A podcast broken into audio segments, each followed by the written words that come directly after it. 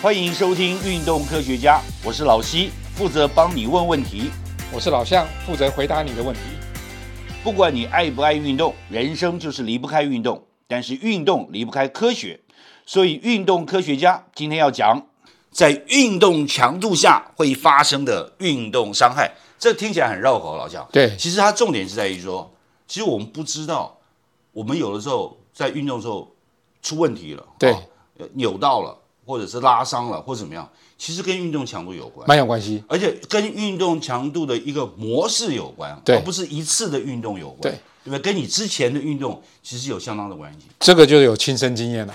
嗯，我最近就受伤了你还很常受伤啊！对对对对啊，因为年纪到了，一直受伤了啊，只是每次受伤有不同的原因嘛。那最近这次受伤那就是跟这个有关。当你了解了以后，因为你理解了以后，你就比较容易有机会下一次的时候避免同样的受伤。没错，每次受伤就是会学到一些经验，然后你就会让身体往更好的方向去发展。那我这次是这样子，我在准备田中马拉松，那其实都一直有在训练。那可是，在比赛之前呢，呃，我想说应该训练差不多了，我就特地去跑个高速度的，试跑，对，那是强度把它拉伸了。哎，跑完没错，哎，这看起来成绩蛮不错的，就我觉得哎感觉不错。很，开心。对，然后我就再去跑一次，又把强度再拉伸，就连续跑了三次，就那个多久时间之内？一个礼拜之内，一个礼拜之内跑三次，对强度把拉高的。哎，每一次比一次强，对，哦。然后结果那一周就膝盖就怪怪的，就就积水了。后来我们就请我们这个呃医师呢帮我去看一下，哎，果真就积水了，就就抽了呃一些积水出来了，抽了大概十二 CC 的水，所以我就不太敢把这强度拉高了，其实十二 cc 听起来很少，两管啊，对，但是你要知道说，在人体那个关节的周围哦，对，它的空间是非常小的，对。所以如果有十二 cc 两管的，那个整个膝盖都肿肿的啊、对啊，就肿了。对，那为什么会这样子呢？就是因为我以前的训练量嗯虽然有，可是没有这么高，所以强度真的还蛮重要的。你平常的训练量是多少？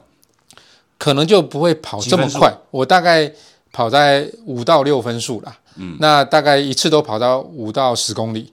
五到十公里，那那一周呢，我就是跑超过十公里，然后而且用五分数。公，里到十公里，其实是很大一个跳跃哎。对，就每一次啊，因为每周可能跑个两三次，嗯。那每次有时候是六公里，有时候八公里就不一定，看那天的状况。对，那后来出事的时候是？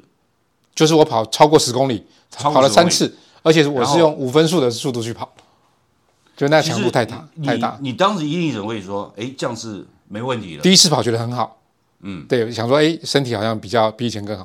第二次跑也还更 OK，强韧了。对，第三次跑就不行了，就跑完之后发现膝盖在痛。嗯所以如果你只跑一次或两次，这个伤害不会发生。对，其实有一个概念就是，其实现在一些研究在做这个事情，他他是在讲说你的短期的训练量跟你长期的训练量的比值，所以有一个专有名词叫 ACWR，、就是 Acute Chronic Workload Ratio。嗯，它是指说，它不是一个 term，它是四个指标嘛。对对，它是一四个名词啦，对对，那其实是一个指标，就是说，譬如说它的定义是这样子：我这个礼拜的训练量，去除以我前四周的训练量，只要它比值在某个范围之内，就表示说，哎，这样子是 OK 的。只要你这个指标突然拉升了，嗯，表示你这个礼拜的训练量太大了，嗯，比起前几周都大。那超过某个值之后，你的运动伤害的发生率就会提高不少，嗯，所以它是一个蛮好的指标，因为呃训练要循序渐进嘛，所以他希望你不要突然拉高，或突然没有，嗯那因为突然没有之后再去训练又不行了。其实我觉得这个跟量那个高血压是一样的，你必须要长期看嘛。对，你不能是看一次两次而已，对这是不准的嘛。没错，但是我长期看才知道说你平常的强度在哪里，对，然后你的训练计划要配合这个走。没错。所以对当一些从来不运动的人要开始运动的时候，千万不要第一周就开始很激烈，因为这这一时兴起嘛，所以特别兴奋，就这种这样就不行了。很多很多减肥计划也是这样子嘛，一开始的时候要非常的积极要对不对？然后充满信心，然后全力以赴，觉得自己还行，就是受伤了，一次受伤以后就不会想再做了，停下来停摆，那停摆以后，你所有的计划都没了。都成为泡影，对没了。对，所以一定要循序渐进。就刚开始就是，哎，先做比较缓和的，强度比较低的，时间短的，然后慢慢累积时间，或者是慢慢累积强度。那呃，增加强度就先不要增加时间，那增加时间就先先不要增加强度，就慢慢上去这样。我上次受伤就是把强度也拉伸，但是呢，时间也拉这个道理呢，你在受伤之前你都懂的。其实都懂了，那为什么会受伤呢？因为你还是会想要去拼嘛，嗯。对，所以有时候呃，必须要有一个数据在旁边提醒你了，对啊，你平常有没有累积这些数字，我我有累积，可是我没有去看，没有去看，对哦，这个是很大的疏失啊，对自我疏失嘛，对？啊，想说自己身体应该没什么问题，不过年纪到了，真的要特别小心。我我想不是只有我，应该很多人，你应该也有这样子的状况吧？我想我就最近就是这样的，因为很久没动啊。那其实我有有有有在打球类运动嘛，我打乒乓球。那我以前喜欢打篮球嘛，那篮球已经停了很长很长很长很长时间，然后刚好有在这这这之前那段时间，每天都有空，然后球场就在旁边，每天就去打一打球，连续打了一个礼拜以后，糟糕了，不能动，你知道吧？哎。这个膝盖啊，就是我右边的膝盖就肿起来了，一肿一看我就知道水肿。对。那水肿之后的痛啊，就不是平常，连晚上睡觉躺在床上都不停的痛啊。对。然后那个一直瞧姿势，一直瞧姿势，晚上睡觉也睡不好，然后就连续休息了大概两个礼拜，哎，看看哦，就膝盖慢慢慢慢消了，对然后这积水积水就就被吸收掉了嘛。对然后这样，但你敢不敢再练呢？不敢，你会就不是练了，就是敢不敢再去再去打球呢？有点怕。对。其实你只要把它处理好，譬如说去找我们的好朋友林中庆医师帮你抽一下水林，师林师，像我就找他帮我抽一下，第二天就好了，第二天就好。一个晚上就好。但是呢，就是好了以后你，你在什么条件下可以运动，其实也要听医生的嘛。对就他就会建议说，慢慢，假如说不是骨骼方面的伤害，只是肌肉的话，可能就可以做缓和的运动，年轻的时候有积过水嘛，膝盖。很少啊。现在年纪大好像很容易积水，对对不对？对，运动量一大就积水了。不，通常这样子是因为我们的膝盖里面可能本来就有一些小的发炎、小的受伤，我们不知道而已。对，对你就走久一点，膝盖会痛，对或者我其实我现在最近就经常发生的事情就是坐搭长途飞机哦，对。你就坐在那里，坐在那里哦，对。你什么运动也没有，对不对？然后你就膝盖开始痛，你就要累积一个姿势哦，对，维持一个姿势不动的时间够长，你就开始痛，然后你就开始不断的自己就伸展，啊准备调整舒缓一点，舒缓一点。对。那其实就是你的膝盖已经出问题嘛，对。出问题就是以前很多很多小的伤害累积出来的结果。所以在这种问题还没有变大之前呢，就要赶快把它处理好，否则等到我们的肌肉不够力的，或者是韧带不够完整的时候，到时候一伤伤到那个软骨或者骨头，那就麻烦了，不容易尤恢复。尤其是那种肌腱的问题，就是你等你肌腱肌由肌肉啊，萎缩到一定程度，你要重新再练练不出来了。对已经它已经没有了，连基础都没有，就练不出来了。对，但是年纪大的人还要从事运动，呃，不从不从事运动其实没有关系，就是年纪大的人肌肉是非常重要，没错有肌肉去保护骨骼，对，你的骨骼很更容易受伤。其实我这次受伤就发现，我原本其实以前左脚有受伤，嗯，那后来就花了很长时间去把它把左脚做运动把它练回来了。嗯，那我一直认为我的右脚比左脚还强。嗯，就这次一般人都这样子嘛。没有没有如果是左右本来就不均，有的人是左脚就，是如果说我通常都是用右手的人，对，我的右脚也比较强嘛。也不一定哦，因为有所谓的惯用脚，有人是站立的惯用脚，还是踢的惯用脚，肌力会不太一样。啊惯用脚的意思就是看你走路迈开第一步是左脚还是右脚吗？不是不是，那也是宪兵才这样做的 啊！宪兵就一定要迈哪一脚这样子，那鞋带一定要哪边在上面。很多人根本不知道，你对开步走的时候，第一步是左脚还是右脚？对不管你用右手人还是左手，你特别去注意，你到时候就会同手同脚。对啊，那那是另外一回事。同手同脚是一个非常特殊的那个那个，也这也算是一个科目了，对研究的科目。为什么人会同手同脚嘛？你平常不会嘛？对你在一定的条件环境下面，你就变同手同脚，对对。但是就说每个人的左右脚不一定就是一定是通常就会不一样。那有人会把说惯用脚叫做，比如说你要单脚站，哪一个比较稳，哪一只脚会比较有力？那或者是你踢球用哪一只脚？嗯，或者是你打篮球上篮的时候，你就会用哪一只脚起跳？那通常通不通常当然是你你一般一般上篮呢，右手的人就是左脚一定是左脚，对不对？你你能够右手上来用右脚的话，那你就比较有有有一定的那个特殊功能了。没错，没错。那像我之前就是习惯用左脚站，因为我是用右手上篮嘛，好，那就我左脚本来比右脚强，可是受伤后左脚就变弱，那我刻意把它练完之后，我一直认为我的右脚应该是现在应该比左脚强的，对，就最这次受伤是右脚，右脚。就受伤完之后才发现我右脚的肌力已经明显不如左脚了。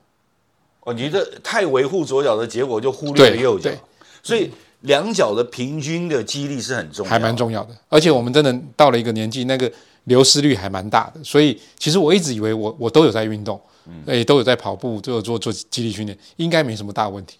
就发现其实我也是还是流失。相信啊，老将的肌力是全身的肌力啊、基本上都是 OK 的啦，对不对？都是都是有一定的强度，比一般人强啊。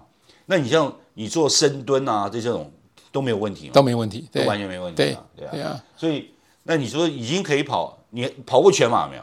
还没有，我不跑全马，为什么？也太累了。太累了，你对看，我也是，我们曾经讨论过这个问题，累哦是一个非常重要的指标，你知道，而且累是一个非常客观加主观的指标了。那你最后感觉是主观，我是觉得跑半马比较适合啦，我半马跑过很多次了。那半马我觉得那个半马也累啊。也累，可是，在身体能承受的范围之内，不，我我觉得我应该要去跑一次全马可是。你没有跑过全马，你怎么知道你不能承受呢？对，那个就是要比一下意志力。你建不建议，就是说已经在跑到能够半马的人哦，都去试一下全马？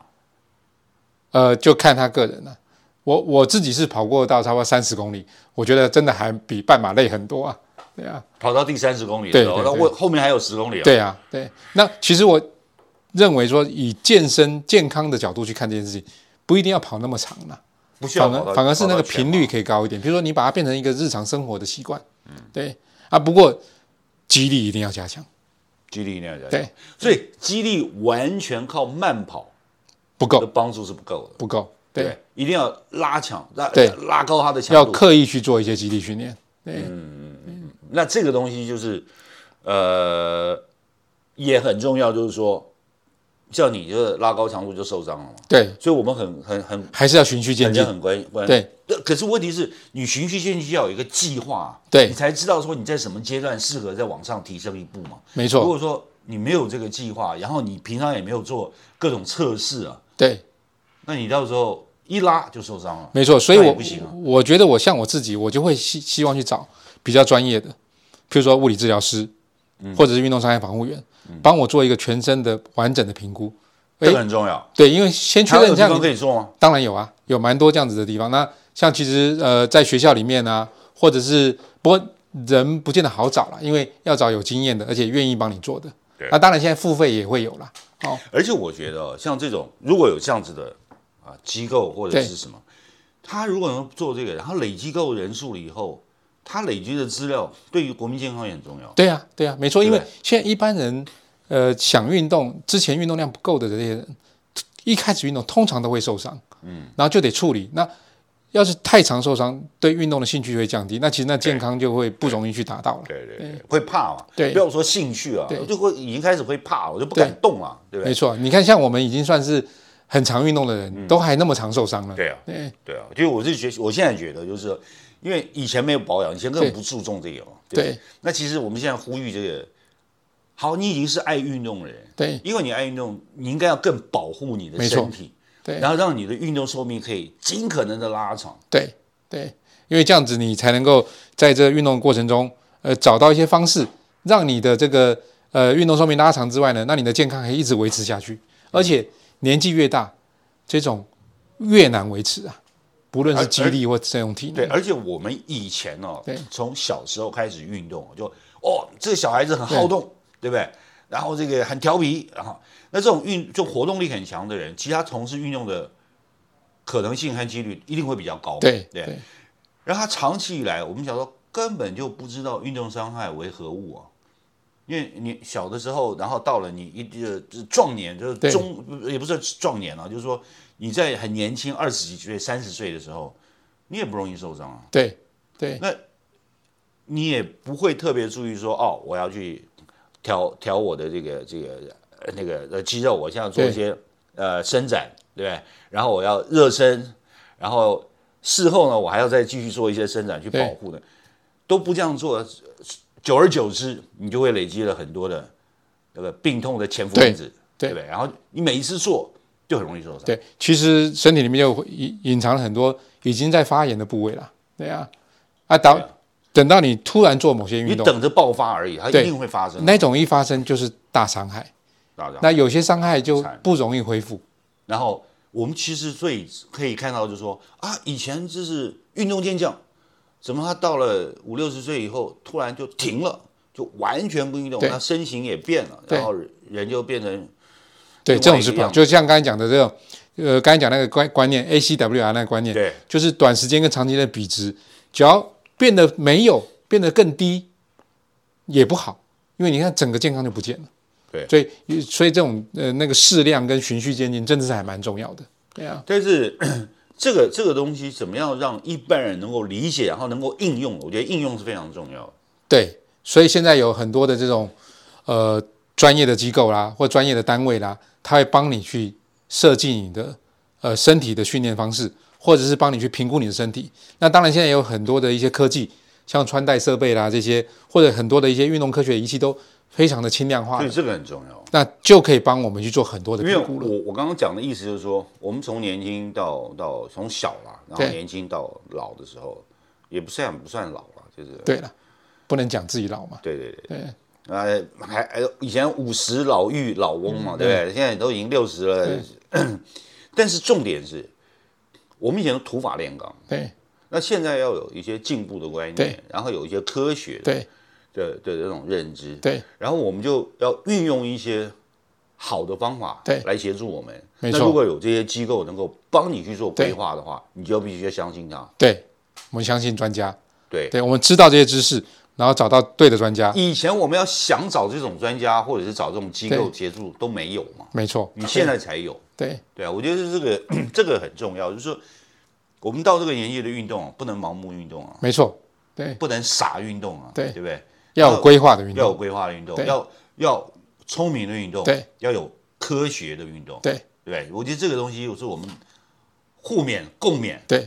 因为我们自己也需要。对那也希望 台湾所有的这个喜爱运动的人哦，就是追求健康的人哦，都应该要去了解这一点。这也是我们说盲目的运动可以达到效果。对，也是我们运动科学家的目的吧？对，就是我们难得怪，就是说大希望大家都成为对运动科学家。对，对？希望今天运动科学家能帮到你。若有不明之处或错过的要点，请再听一次。也欢迎上运动科学网查询或者提出你的疑问和意见。在这里，老西跟老向祝你运动快乐，科学聪明，天下太平。拜拜拜拜。